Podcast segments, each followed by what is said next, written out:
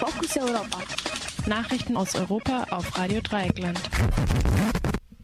ukrainische Präsident will einseitige Waffenruhe ausrufen.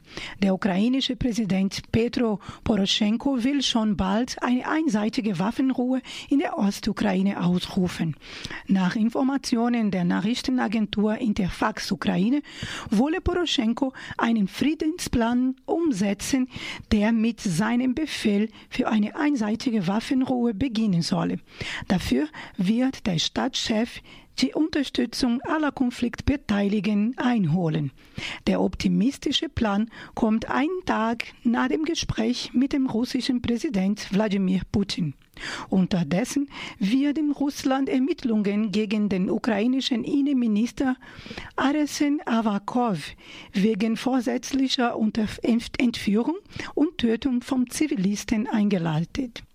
Am heutigen Mittwoch teilte ein Moskauer Ermittlungskomitee mit, es wird noch gegen den Gouverneur der Region Dnipropetrovsk Petrovsk, Igor Kolomoisky sowie gegen weitere Verantwortliche ermittelt.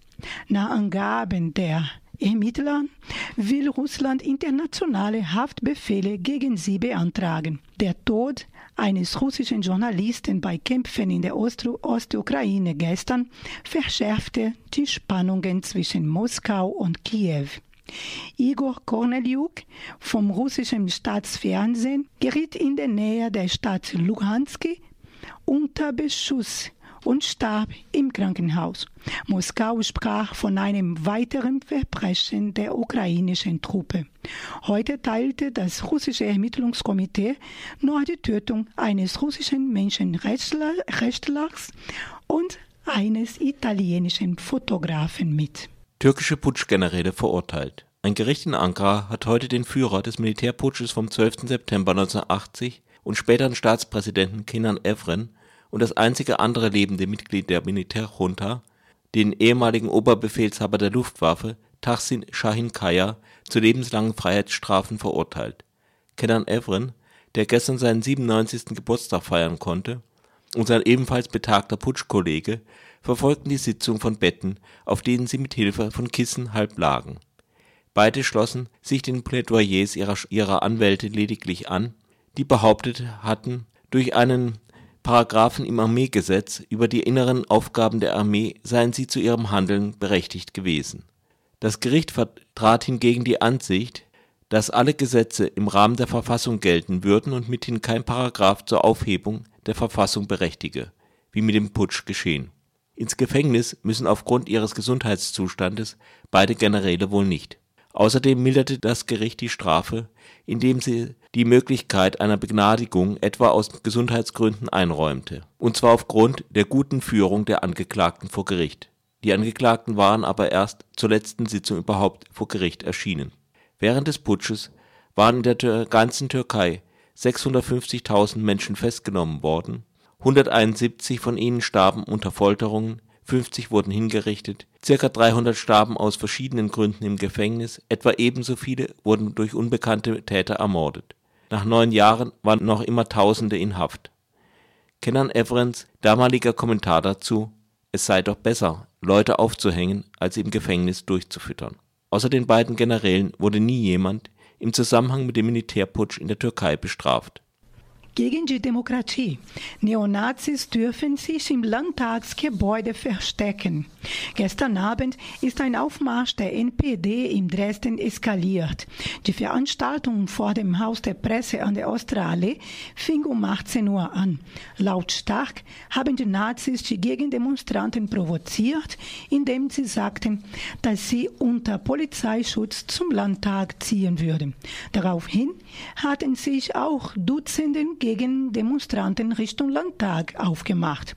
Nach Abschluss der Nazi-Veranstaltung flüchteten etwa 40 Mitglieder und Anhänger der NPD vor etwa 100 Gegendemonstranten in den nahegelegenen sächsischen Landtag. Anlass für die Kundgebung der etwa 80 Nazis war die vermeintliche Medienwillkür. Vor dem Gebäude traf die Gruppe laut der lokalen Presse auf rund 400 Gegendemonstranten. Die Polizei rechtfertigt ihren Schutz an den Nazis und die Repression der Gegendemonstranten mit Pfefferspray und Schlagstöcken mit der Argumentation, die mit 300 Mann angerückte Truppe sei überfordert gewesen. Gegen 21.30 Uhr eskortiert die Polizei die letzten Nazis aus dem Landtagsgebäude.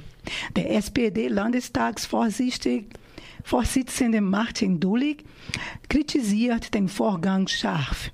Da werden Feinde der Demokratie in das Haus der Demokratie gelassen, sagte der Parlamentarier.